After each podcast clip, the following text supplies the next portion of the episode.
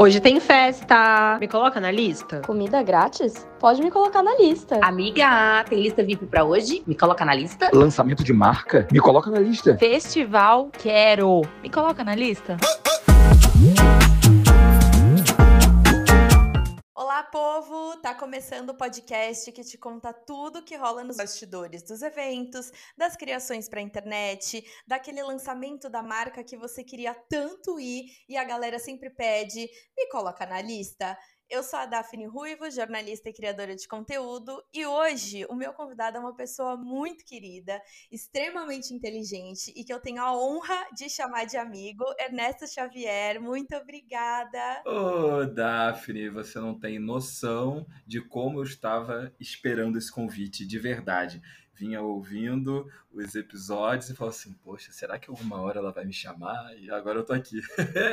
eu amo que assim seja, amém. Que todas as pessoas que passem por aqui pensem da mesma maneira. Mas de verdade, é uma honra, amigo. Tipo, não tinha como eu fazer esse podcast sem ter você em um ou dois ou três, porque ainda vão vir muitos outros episódios com você como convidado com certeza, mas esse é o primeiríssimo e assim, tô muito, muito, muito feliz mesmo. Ah, legal. Tô feliz também, empolgado e sempre que precisar, tô aqui. Bom, antes da gente começar a nossa conversa, é, eu queria que a gente se descrevesse fisicamente para que as pessoas portadoras de deficiência visual que escutam esse podcast, que gostam, que seguem, que acompanham, possam nos conhecer também.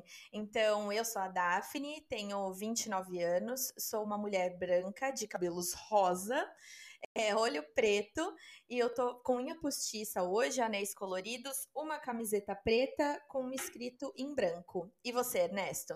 Meu nome é Ernesto Xavier, eu tenho 38 anos, sou um homem negro, tenho cabelos pretos, curtinho, é, olhos pretos também. Hoje eu estou vestindo uma camiseta básica branca, que eu adoro usar e estou com um fone de ouvido cinza grande no meu ouvido, nos meus, nas minhas orelhas. É isso aí, galera.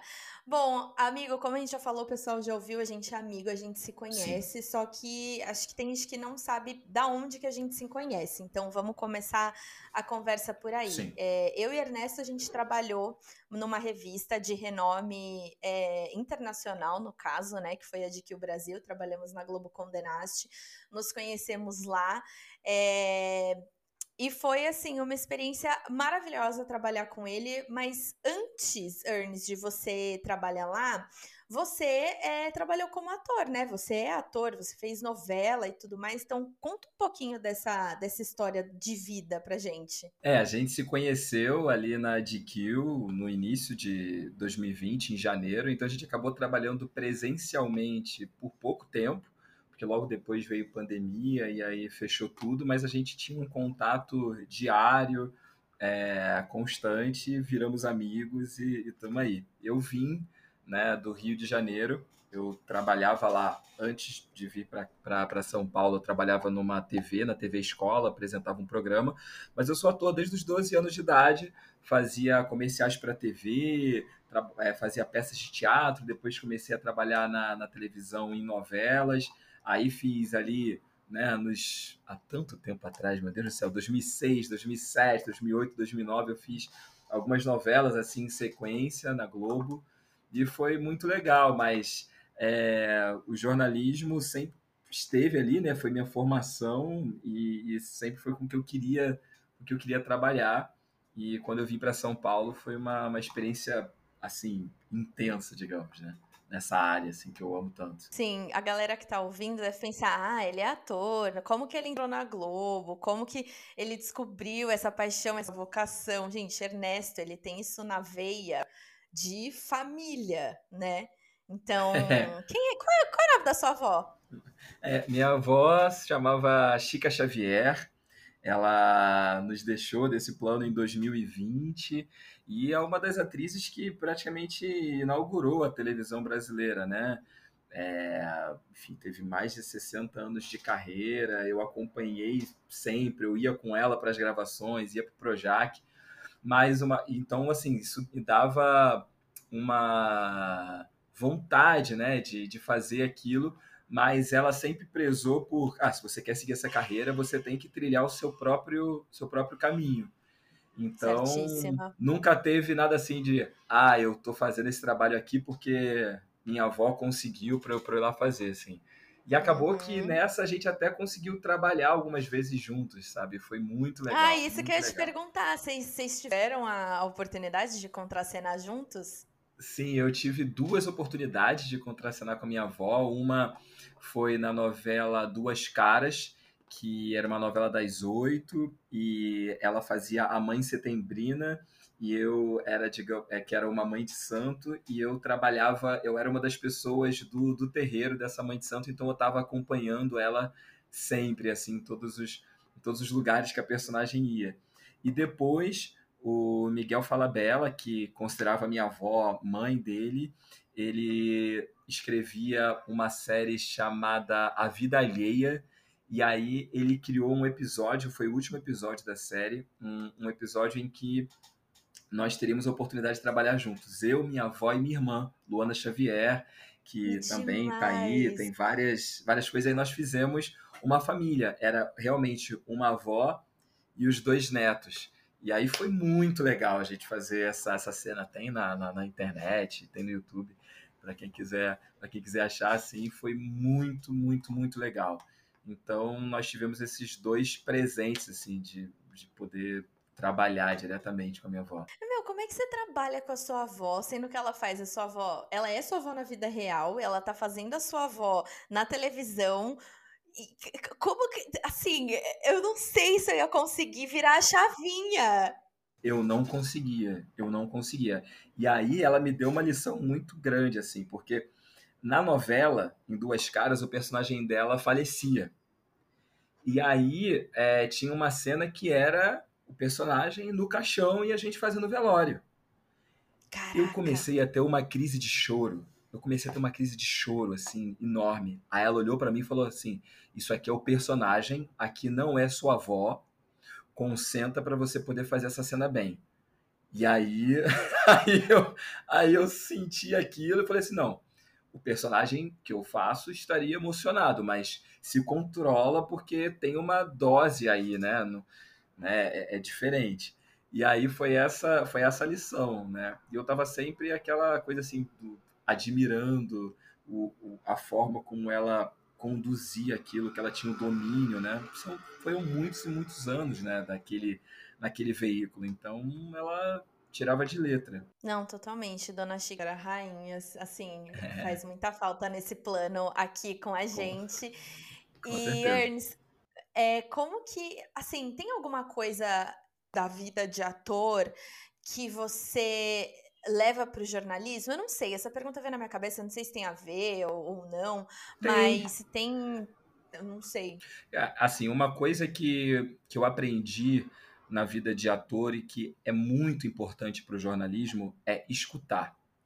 Porque quando você está em cena, se você não escuta o que o outro ator está falando, é, você não contracena. Você, né? Porque contracenar, é, ele tem essa, essa base, né? Que é escutar e você reagir. Escuta e reage. Então, é, se você está só concentrado naquilo que você tem que falar, e aí, por exemplo, eu como jornalista, se eu estou só concentrado ah, em qual pergunta que eu vou fazer em seguida, eu não escuto o que o meu entrevistado está falando, eu não escuto o que está acontecendo ao meu redor e eu não tenho oportunidade de fazer algo melhor logo em seguida. Eu vou perder alguma coisa muito importante que aquela pessoa falou, eu vou perder algo que é, outras, outras percepções que eu tinha tido na, na minha pesquisa prévia que eu não tinha percebido, e aí a pessoa falou ali na minha cara e eu não, eu não percebi. Então, escutar sempre foi algo que o teatro, especialmente, né? Porque o teatro tem essa coisa da deixa. Então, se você não escuta a deixa, às vezes você está no, no- na coxia e aí você precisa ouvir uma deixa para você poder entrar em cena. Se eu não estou atento para escutar, eu não entro em cena. E eu já vi isso acontecer algumas vezes. Ou então a pessoa dá uma fala em cena e você não responde e aquilo é, caga o trabalho todo. Então, isso é, é, é extremamente importante assim, para o meu trabalho de como, como jornalista, sa- sabe? E eu fico impressionado quando eu vou para uma coletiva, você, você com certeza já passou por essa situação. A gente está numa coletiva e aí a, alguém vai fazer uma pergunta, parece que aquela pessoa que gostaria de estar sendo entrevistada, né? Ela dá um. faz um. um, um fala o seu currículo, é, conta a sua história Nossa, e nada sim. de, de pergunta, nada de fazer a pergunta, a pessoa não quer escutar, ela quer só falar. Isso é um horror, cara. Então é, é isso, assim. Nossa, total. Pra quem não é do, da área, explica o que que é a deixa. Na minha cabeça é, por exemplo, quando eu assisto Vai Que Cola, eu percebo muito isso. Porque além do palco girar, é, os personagens entram, tem a musiquinha de cada personagem quando entra e tudo mais. A deixa, é, é, na minha visão, né, é uma palavra é, que vai linkar com a entrada do outro personagem. É, é Isso, isso? Normalmente é uma palavra, mas às vezes pode ser até um gesto, né? Por exemplo, o seu, a sua deixa é quando alguém bate na porta. Então, bateu na porta, a pessoa não precisou falar nada, a pessoa bateu na porta, aí você fala, pode entrar. É a, sua, é a deixa da sua fala. Você não vai falar pode entrar antes de você ouvir a porta bater. Então, a deixa é sempre aquilo que antecede a sua reação ou a sua fala. Né? Então, isso é algo muito importante e a pessoa tem que estar com duas coisas na cabeça, né? Ao mesmo tempo que você está escutando a, a, a deixa, você está se preparando para fazer a sua fala, você está tendo reações aqui. É a vida normal, a vida real é assim, né? Você está reagindo às coisas que estão acontecendo.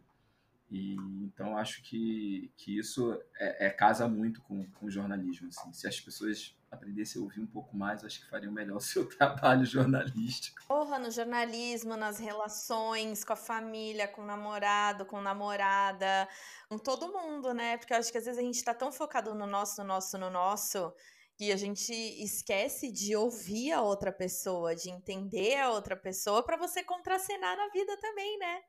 Exato, exato, assim. E acho que por isso que causam vários ruídos, né, de, de comunicação, porque uma pessoa não escuta a outra. Isso eu vejo toda hora. Totalmente. E Ernst, como que foi o processo? Assim, como que você entrou na DQ? Porque assim, a gente trabalhou junto, eu conheço a sua caminhada. Eu conheço a sua caminhada lá dentro, é, mas eu não sei de como você entrou. Ah, então, é, isso tem muito a ver com um amigo que eu, que eu tenho e que eu vou até indicá-lo mais, mais para frente, que é o, o AD Júnior.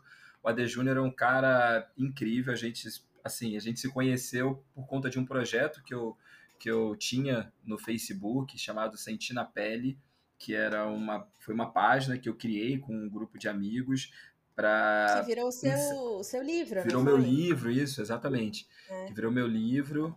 E lá as pessoas enviavam depoimentos assim com as suas experiências com o racismo, contavam alguma história de racismo que já tinham passado. E o AD era um cara que morava, é um cara negro, brasileiro, e mas que morava na Alemanha.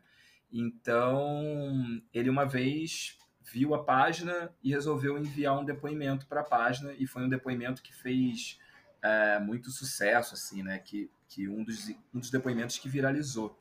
E aí a gente acabou criando uma amizade. Ele veio para o Brasil e começou a trabalhar é, também dando consultoria para alguns algumas empresas, alguns veículos em relação a questões raciais, né?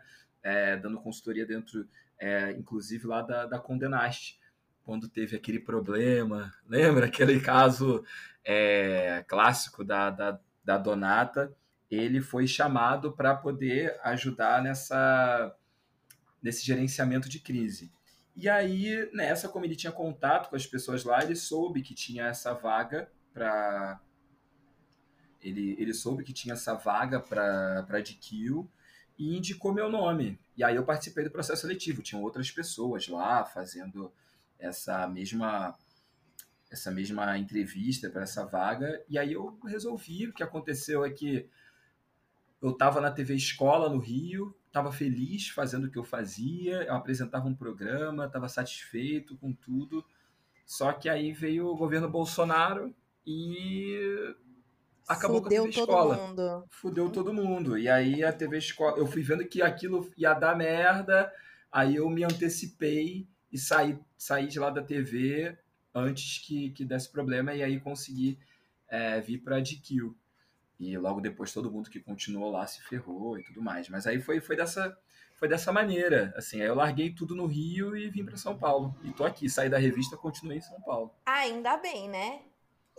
É, Senão a gente nunca tem- teria se conhecido. Aquelas. Não, porque isso, assim, e eu ter continuado aqui tem tudo a ver com, com essa questão de, de, de produzir conteúdo, de ser um cara é, preto, produzir conteúdo. É, se em São Paulo já não é fácil, e São Paulo é o lugar que mais tem oportunidades, no Rio muito mais, né? Então no Rio você tem, é muito mais restrito, o Rio de Janeiro, a parte de comunicação é óbvio, tem outros veículos, eu não posso ser tão né, generalista, generalista, mas se resume muito à Rede Globo, né? A- a- É, é, é a grande empresa da, da- que, que, que tem no Rio de Janeiro ainda para jornalistas. E não tem tantas outras opções assim, né? Tanta coisa. Em São Paulo tem muito mais, e aí por isso eu continuei aqui. E já que você entrou nesse assunto de criação de conteúdo, quando que você começou a criar conteúdo? Nossa, eu, é, assim, em vídeo não tem tanto tempo assim, mas eu era o cara do textão no Facebook. Então, esse, esse era o conteúdo que eu produzia, né? Eu escrevia muitos textos de, de cunho político, racial, social. Eu comentava várias coisas, meus textos acabavam indo para muita gente. Era muito comum é, um texto meu ter um, um número de compartilhamentos alto, assim, várias, vários textos meus acabaram indo para muitas pessoas. Isso ali, eu acho que 2013, 2014, 2015, e aí foi até que em 2015 eu criei um, um texto é, falando sobre uma situação que estava acontecendo no, no, Rio de Janeiro, uma, uma questão da, da, da, prefeitura assim, em relação a pessoas negras que moravam na periferia e iam, iam para a praia nos finais de semana na zona sul do Rio, e estava rolando um impedimento, eu escrevi um texto que viralizou, mas assim, foi a coisa mais esse tipo, Boom! que eu não esperava. E aí, no, no mesmo dia, é, colunista do jornal O Globo estava me ligando para dizer que ia colocar parte do meu texto no jornal no dia seguinte. Aí outros veículos começaram a entrar em contato comigo. E, enfim, e aí foi, foi ali que esse, deu esse boom assim da, da minha produção de conteúdo, mas era sempre textual. E aí o que aconteceu foi que o AD, esse meu amigo, volto a falar dele, ele usou alguns textos meus, me pediu para usar alguns textos meus para ele fazer um vídeo. Ele falou assim: Poxa, eu posso fazer um vídeo de um texto seu? Aí eu falei: Pode. Aí teve um texto, um texto meu chamado é, Amigo Branco, que ele fez um vídeo desse texto. E esse vídeo dele viralizou. E esse vídeo dele com o meu texto viralizou. Até que eu tava um dia na aula assim, de, do, do estava na universidade, estava na aula do mestrado, e aí o professor resolveu passar um vídeo. Falou assim: Ah, eu quero passar um vídeo aqui, não sei o quê. Aí passou um vídeo. Era, era esse era vídeo. AD, era esse vídeo. E aí o professor passando, eu falei assim: então, professor, esse texto é meu. Aí ele: não, não, é do AD. Eu falei: não, não, não, professor, esse texto é meu. Eu imagino a cara do professor na hora. Era, era, o meu orientador, inclusive, assim. Ainda bem que era uma pessoa que eu tinha mais intimidade, assim, podia falar. Sim. Mas, assim, mas a turma ficou assim, tipo, esse cara aqui é que escreveu. Eu falei, ah, fui eu que escrevi esse texto. E aí eu percebi assim, eu percebi assim, ele, ele me incentivou, cara, produz os seus vídeos e tudo mais, poxa, usa esses textos. Aí eu falei, ah, então tá. Aí comecei a ver de que maneira eu ia fazer, eu não sabia nada, não sabia como ter um, um teleprompter no celular, eu não tinha ring light, enfim. E aí fui aprendendo, fui fazendo é, algumas aquisições para poder produzir conteúdo aqui, e aí começou. Isso foi 2017. Fantástico, fantástico. E os vídeos que você posta no Instagram, é, você começou. Foi 2020 ou foi, dois, ou foi 2021? Que eu comecei a postar vídeos no Instagram. É. Ah, eu acho que foi 2020, final de 2020. Mais pro final de 2020 que eu comecei. É, durante a pandemia eu postei algumas, eu postei algumas coisas. É, durante a pandemia, foi durante a pandemia. Realmente eu comecei a fazer os vídeos, mas eles eram longos. assim, sabe? A gente vai aprendendo, fala, nossa, como é que eu vou fazer um vídeo em um minuto? Eu fazia em 15, sabe? É bem isso, a gente vai, a gente vai lapidando, a gente vai moldando o nosso conteúdo. Então, quando É. você começou a fazer os vídeos, assim, pensando mais atual, 2020, você já sabia o que você queria falar? Ou você teve que sentar, pensar, encontrar um nicho ali? Como que Hum. foi esse, esse processo? Nossa, foi bem caótico, porque eu eu não estava pensando em produzir conteúdo assim. Eu estava mais querendo me expressar. Era, era como uma maneira de me expressar, de conversar com as pessoas. Eu não estava pensando em aumentar meus números, em de repente rentabilizar, monetizar aquilo, sabe? Eu, eu achava que isso não ia dar para mim, assim. Eu achava que ninguém ia querer é, é, é, pagar para que eu falasse pela sua marca, alguma coisa assim. Então eu ia, eu ia produzindo de acordo com o que me dava vontade. Normalmente eram assuntos que já vinham já desses textos que eu produzia no Facebook anteriormente. Então eu fazia comentários sobre questões raciais, tipo aquele ali 2020, né, que teve o caso de George Floyd, então que explodiu e todo mundo começou a, a falar sobre, sobre o assunto, né, furou a bolha. Então, eu, eu não pensava. Então, às vezes, eu tinha uma época que eu fazia uma sequência de vídeos, aí parava, aí levava muito tempo, aí fazia outro. E aí, ali na pandemia, eu também fazia vídeos sobre gastronomia, cozinhava, enfim. Não tinha um direcionamento, sabe? Era muito, muito, muito solto, digamos. Eu posso dizer que eu comecei a a, a sentar, pensar o que, que eu vou produzir, com qual, com qual período, a ter um, um método, e mesmo assim eu ainda estou nesse processo, foi em 2022. Foi quando eu saí da DQ. Porque quando eu estava lá dentro, aquilo suga tanto você que você não consegue fazer outra coisa praticamente. Era bem, era bem complicado fazer isso. Então, quando eu saí, eu já saí pensando isso. Falei, não, eu vou produzir conteúdo isso vai ser o meu modo de vida a partir, de, a partir daqui, sabe? E tô nesse processo, tô aprendendo e a, as coisas agora começaram a andar, a caminhar, assim, entendeu? Comecei a entender melhor o público, começou a dar resultado. Bastante resultado, mas é engraçado que você falou, né? É, quando você começou, quando fiz essa pergunta, é, você não sabia se as pessoas iam colocar dinheiro nisso, apostar em você. É muito engraçado que quando a gente começa a fazer conteúdo, principalmente quando a gente sai de uma grande empresa, é, em que os outros colocavam o preço no nosso trabalho, agora a gente que tem que colocar o nosso preço, mas qual é o nosso preço, entendeu? É Isso é uma piração, assim, enorme, porque a gente se desvaloriza, né? É, Uhum. é- é muito doido Sim. isso. E a gente ouvindo do tipo, ah, não tá suficiente, não sei o que. A gente nunca é suficiente, a gente nunca tá bom o suficiente. É, como que você lidou com isso? Como que você lidou com a saúde mental saindo de uma grande empresa é, e apostando no seu trabalho? Nossa, muita, muita, muita terapia. É o assunto praticamente de todas as sessões que eu faço. Sempre eu entro nesse assunto, porque é, tenho algo que, que é maior ainda do que essa questão de sair de uma grande empresa e trabalhar por, por si, que é a questão de, de saber que eu estou numa sociedade racista e que costuma a me desvalorizar mesmo, para qualquer coisa, não só para o meu, pro meu esforço de trabalho.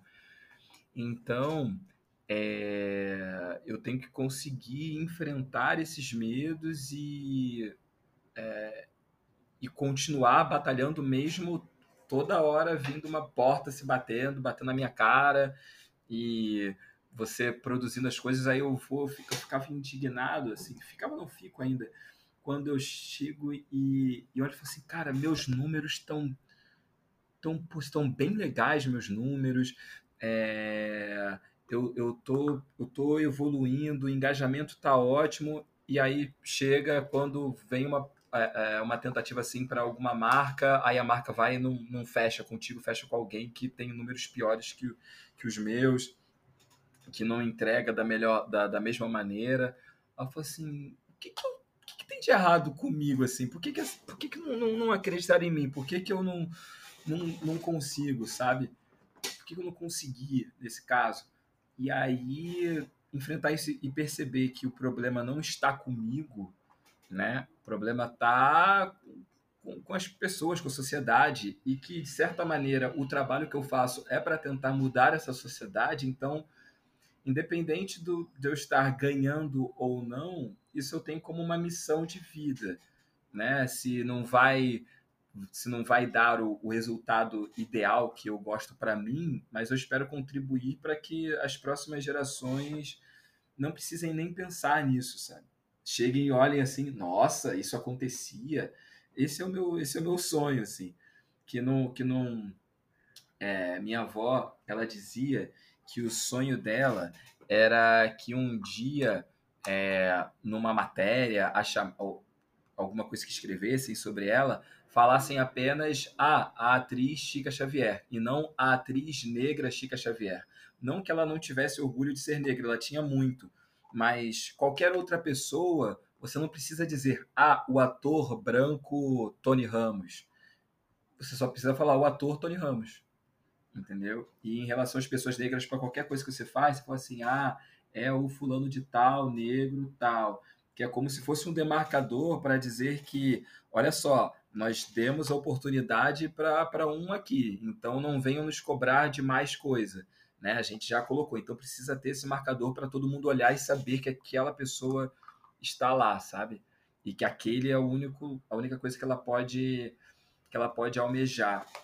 Então, então é isso. É, foi, foi dessa forma que eu, que eu tive que, que lidar, na, na persistência. Em muitos momentos eu cheguei, joguei para o alto e falei, não, desisto, não dá. Aí vinha alguém e falava assim, não, vai, não, não desiste. E eu, eu falo isso não é aquela coisa que ah, todo mundo fala isso. Não, não. De verdade, em vários e vários momentos, nesse último ano, que foi o ano que eu me dediquei a, a produzir conteúdo, a trabalhar com isso, eu pensei em desistir em muitos, muitos, muitos momentos. Porque simplesmente as coisas não aconteciam e chegou uma hora que eu fui vendo que eu não ia ter mais como me sustentar e eu falei, cara, e aí? Porque entra numa ordem prática, né, que é o do eu preciso pagar a conta, eu preciso pagar o aluguel no mês que vem, sabe? É isso, é, é uma loucura, é muito louco se jogar nesse mundo assim. Não é, não é fácil, mas, mas ao mesmo tempo é muito satisfatório quando começa a dar certo. É muito, é muito legal. Totalmente. E o seu trabalho, amigo, ele é na minha visão, ele é importante e necessário. A minha presença o meu, o meu conteúdo, o que eu digo, o que eu acredito, e eu falo só as coisas que eu, que eu realmente acredito, é, elas contribuem para a mudança dessa, dessas culturas, sabe? É, porque eu não faço um trabalho só que as pessoas veem no Instagram, por exemplo. Eu, eu faço consultorias para empresas, então eu dou palestras dentro, dentro de empresas, é, em escolas, em universidades.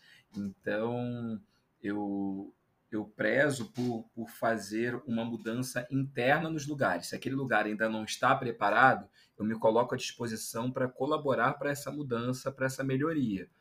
Né? Eu não vou resolver todos os problemas, mas eu vou colaborar para isso. Então eu trago esses outros, é, esses outros trabalhos que eu fiz anteriormente, né? não só como ator ou como jornalista, mas como antropólogo, né? Eu fiz mestrado em antropologia, como todo esse trabalho em relação à racialidade, racismo, que eu, que eu venho fazendo todos esses estudos ao longo dos anos. Então, é isso, é, é, a contribuição, é a maneira que eu, que eu tenho de não só contribuir para essas empresas, mas e para a sociedade como um todo, mas também para pagar minhas contas, né? É um jogo, eu espero que seja um jogo de ganha-ganha é como eu tento levar. Sim, perfeito. E é muito bom você falar isso, porque a galera que ouve a gente, eles acham que a vida do criador de conteúdo é muito fácil. Que é só a gente sentar lá e, e colocar o, o celular para gravar e falar o que vem na nossa cabeça, só que eles não sabem o trabalho que tem por trás da pesquisa, a criação do roteiro, a busca de referência e, e, e a gravação em si, a edição, porque, querendo ou não, você é um criador de conteúdo solo. Sim. Assim como. Sim, não tenho Então, ninguém para poder me filmar. É, eventualmente, né? ah, Pode ter alguém que vai me ajudar, alguma coisa, mas o normal, o dia a dia, sou sozinho. sobre a criação de conteúdo, os seus seguidores, eles te ajudaram de alguma maneira a você encontrar o seu nicho? Porque hoje eu vejo você falando muito sobre a história, dando aula Sim. sobre história, sobre o, o presidente. Como é que você postou Presidente esses negro. dias? Presidente negro. E A teve um outro também. Exato. o- não, não, Eles foi- te ajudaram muito- nisso? Sim, sim. É, eu ficava às vezes meio perdido, assim, eu fazia um conteúdo e aí que eu achava muito interessante e não engajava, e aí fazia outro que eu não esperava dar nada e aquele dava certo. Então estava meio perdido, assim, tinha muitos assuntos que me interessavam, até que na Copa do Mundo, agora, eu sempre amei política, geopolítica, era uma coisa, sempre foi uma coisa que eu li muito, que eu vi muitas coisas. Aí eu cheguei um, teve o primeiro jogo do Brasil, teve uma questão lá com o Richarlison, resolvi fazer um vídeo sobre ele, e aí deu um número muito melhor do que os vídeos anteriores. E assim foi. Aí, eu, aí começou a vir mais uns seguidores. Aí eu fui, ah, deixa eu fazer outro para testar. Aí deu certo. Até que o que, que aconteceu? Mas assim, estavam dando certo, mas não era, meu Deus, mas assim, números super ok. E aí eu fui curtindo aquilo, fiz alguns vídeos, pouca coisa. Aí um dos que eu fiz no meio da Copa, assim, tipo no início da Copa, falava sobre a França, sobre a seleção da França, sobre a quantidade de jogadores filhos de imigrantes ou imigrantes, e falando sobre o colonialismo e tudo mais, e que viralizou, é, que ele começou a explodir no dia da final.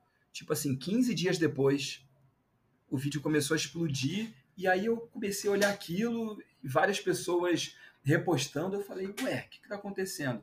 Aí o vídeo começou a subir um número bem alto, assim. Aí eu falei, aí acabou, a Argentina foi campeã. Eu falei assim: ah, já que eu fiz um que deu um bom número por conta da França, deixa eu falar então sobre, da Argenti sobre a Argentina. Aí fiz um sobre a Argentina. E aí o da Argentina foi ali no primeiro dia tímido, indo bem. No segundo dia, a amiga, no segundo dia ele explodiu assim. E aí foi, foi uma coisa de louco. Ele chegou, acho que agora tá com quase é, 850 e poucos mil é, visualizações, assim. É, uma, é, um dos, é um dos melhores números que eu tenho. E aí eu percebi que as pessoas estavam interessadas nesse tipo de assunto, né? Sobre história negra, sobre é, história de, de personalidades negras, porque é, sobre cultura negra. E eu falei assim, ah, diziam para mim que isso aqui não vendia, mas isso aqui tá dando certo, isso me dá prazer de falar, de pesquisar, de mostrar para as pessoas. Vou fazer. E começou a dar certo até que tipo, então alguns é, é, hora sim, outra não, assim, um vídeo tem é, explodido. E aí os números aumentaram. Eu nunca tive os números que eu tive, que eu tô tendo agora, assim. Nunca tive organicamente. E isso está sendo impressionante, está sendo muito legal, porque a resposta tem sido positiva. O número de. Isso para mim é muito novo, porque quando eu tinha a página no Facebook, a quantidade de haters era, era absurdo que eu tinha que, que lidar. Agora não, agora tem sido basicamente pessoas curtindo, felizes com o conteúdo. Às vezes pode não concordar ou pode trazer uma coisa assim, ó, isso aqui tá errado.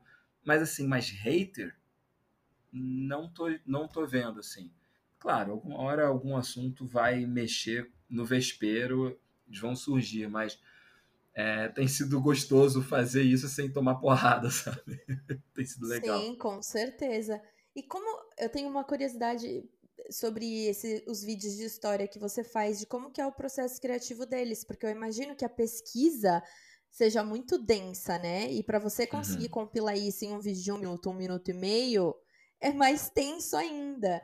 Então, é, conta pra gente, assim, o passo a passo, como que é? É, assim, eu escolho o primeiro assunto é, muito na intuição. Ou pelo que se, se surgir um assunto que está na boca do povo e eu tenho algum conhecimento, alguma coisa que eu já li no passado que possa ter um fit com aquele assunto, eu falo assim, olha, então tem aqui uma janela é, é boa para aproveitar, né? Por exemplo, assim como eu usei na Copa do Mundo, né? Era a final da Copa do Mundo, eu falei sobre geopolítica da França, falei sobre questão é, história dos negros na Argentina, que era uma coisa que eu sabia que as pessoas desconheciam, mas o meu avô falava para mim desde criança, então eu tinha aquela história na cabeça. Eu falei assim, putz, a partir dessa história que meu avô me contou, deixa eu pesquisar outras coisas. Aí fui buscar outras pesquisas. Então eu vou nessas referências de coisas que eu ouvi na minha família, de coisas que eu passei, de livros que eu, que eu tive contato. Então aí eu lembro daquilo, aí vou atrás e começo a pesquisar. E, e, e, aí o que, que eu descobri? Que eu preciso.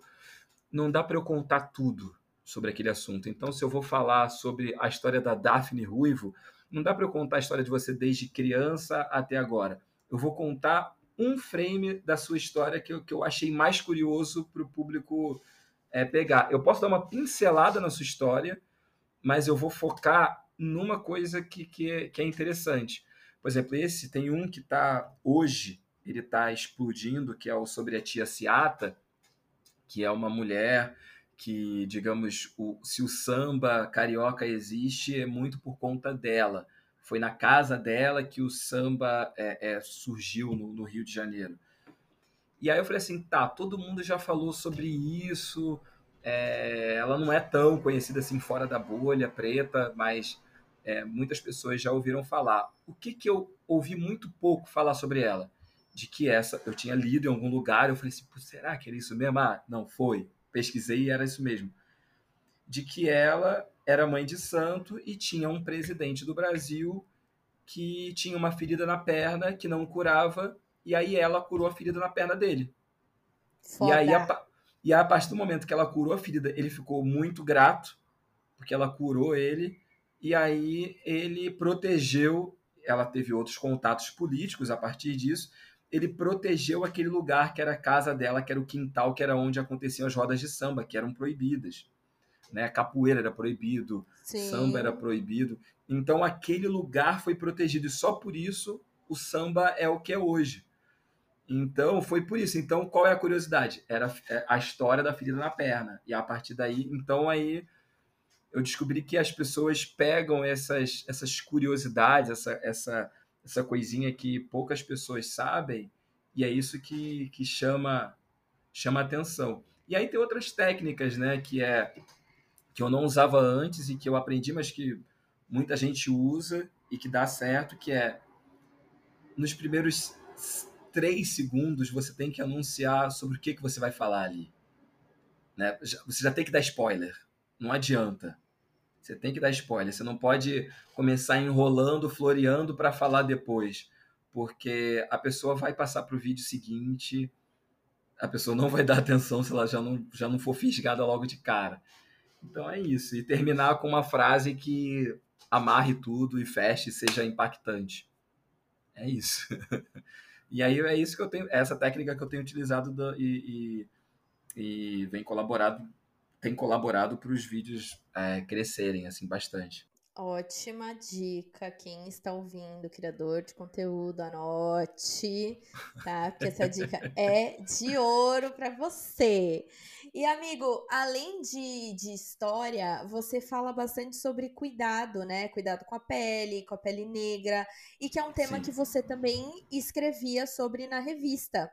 Sim. É, qual que é a importância da criação de conteúdo para os homens negros na rede social? Em primeiro lugar, os homens negros eles não foram ensinados a cuidar de si. Então, é, não só da pele, eu falo de qualquer outra doença, assim. Então, os índices de, é, de infarto entre homens negros são altíssimos, é, de hipertensão, de diabetes, de, de problemas relacionados à obesidade. Então, tudo isso é, é, vem dessa, dessa, dessa imagem criada de que o homem negro ele é forte, ele é resistente, ele aguenta mais dor, ele aguenta mais peso, né? Ele é, foi, foi criado, ele foi ensinado a ser um, um burro de carga.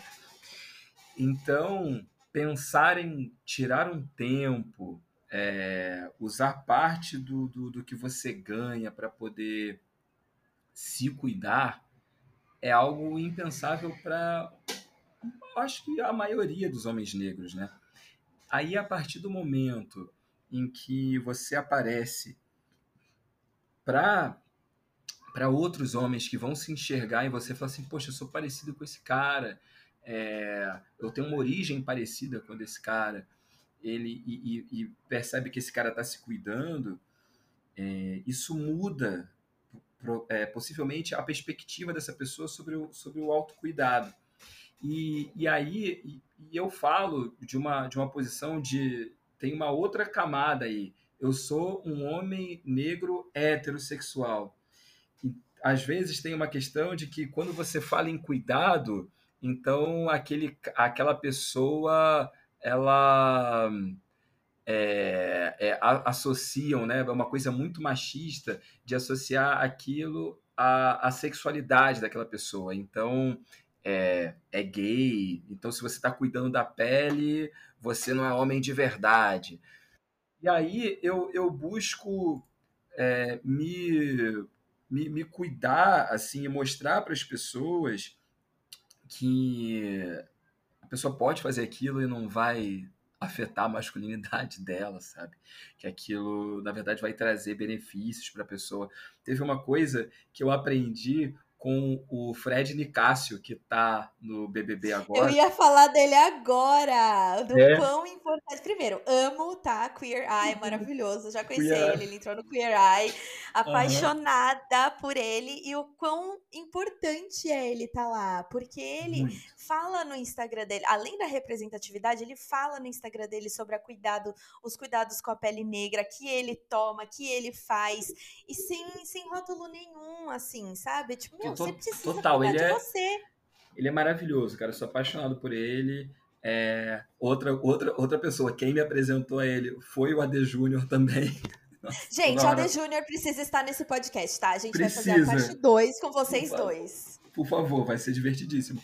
E aí a gente fica se zoando o- todo momento. Foi ele que me apresentou pro, pro Fred. Teve uma coisa que o Fred me falou numa entrevista que eu fiz é, com ele, que é assim: é, você. Esco- Ele me perguntou assim: você escova seus dentes todos os dias? Eu falei, sim, sim, escovo meus dentes todos os dias.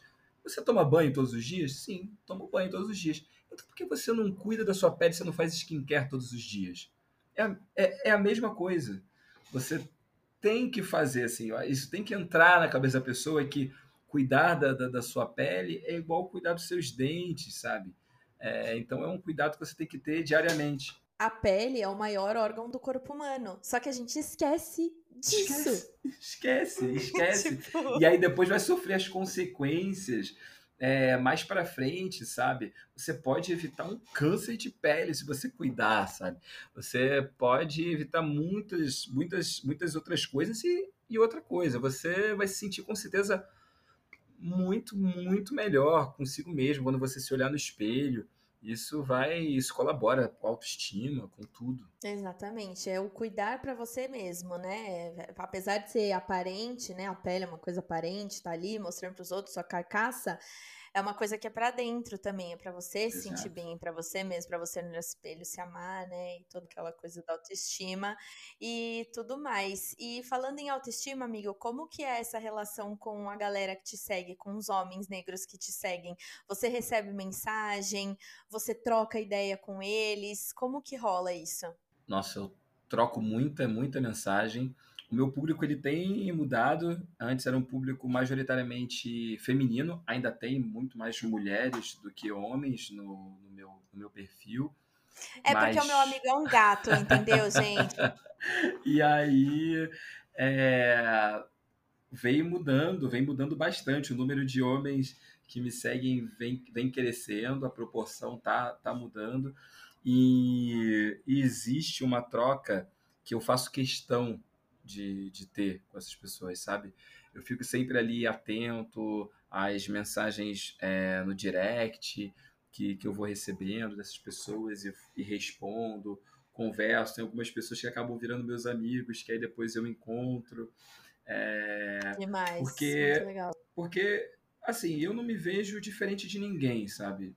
Eu sou uma pessoa como qualquer outro, um cidadão que está aí, que está passando por por questões, que está tentando lidar com as suas dificuldades, né? Então, e, e, conversar é uma coisa tão legal, está na essência do, do, que a gente que a gente faz como profissão, né? Então eu converso, converso bastante, converso bastante assim com as pessoas, dou, dou dica quando me quando me pedem, é, tiro dúvidas e por aí vai. É uma das coisas mais legais desse, desse trabalho de produzir conteúdo, é, é ter essa troca, essas respostas, assim.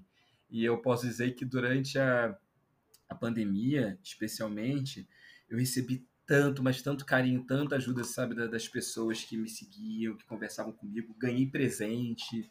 Nossa, foi, foi incrível. Tudo de bom. Muito, tudo, né? tudo de bom, adoro. E volta para aquele negócio que a gente estava falando, né? Que é o contracenar da vida. É, é isso. A vida é, um, é, um, é uma grande peça de teatro, assim. Eu gosto, assim, sem fingir, né? Que as pessoas colocam essa coisa assim, ah, você tá atuando como se fosse uma coisa negativa. Não, não.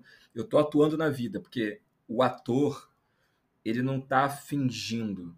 Ele, para ele ser ator de verdade, ele tem que colocar toda a sua verdade ali. Então, quando eu estou atuando, eu estou agindo, agindo com a minha verdade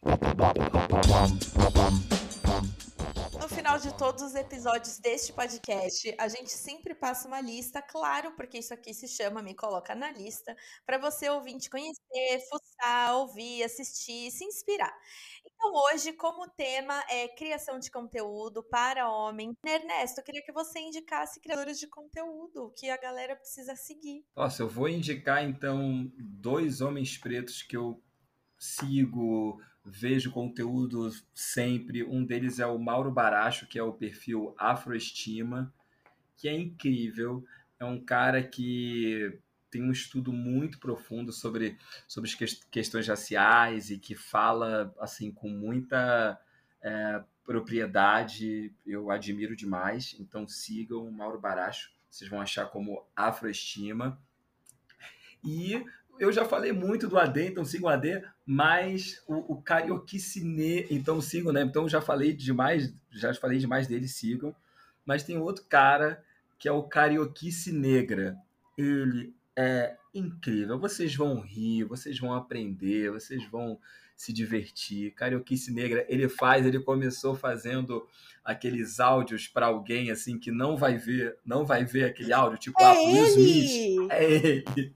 Eu racho o bico. Eu racho é o bico. Ele mandou pro Lewis Hamilton, pro, pro Will Smith. E, e aí agora ele produz outras coisas assim também. Ele é, ele é demais. E eu super recomendo. Então, Carioquice Negra e antes tinha falado do Afroestima. Essas são as minhas duas dicas de hoje. Show de bola. Bom, eu vop indicar o Paulinho Hop, que também é amigo meu, que nem o Ernesto. Ele é um homem negro que fala sobre moda, street style, dá dicas de como você pode se vestir, como que você pode usar tal peça no seu dia a dia, ou se você vai para uma festa, se você vai para um date.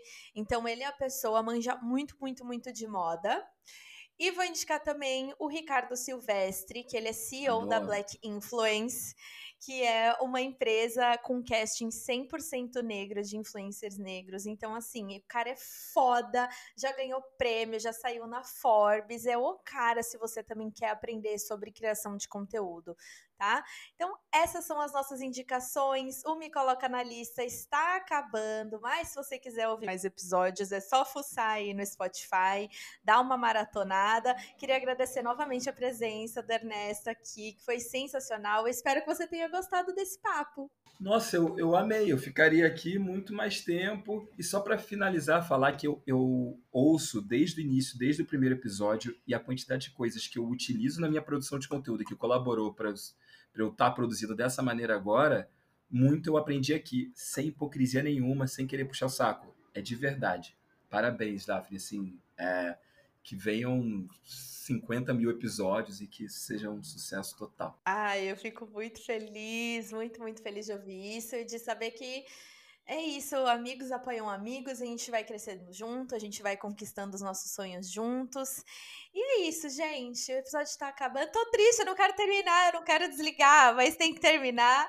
É, escutem aí, sigam a gente nas redes sociais. O meu é arroba Ruivo. Ernesto, passa o seu Insta arroba Ernesto Xavier. Ernesto não tem H e Xavier é com X.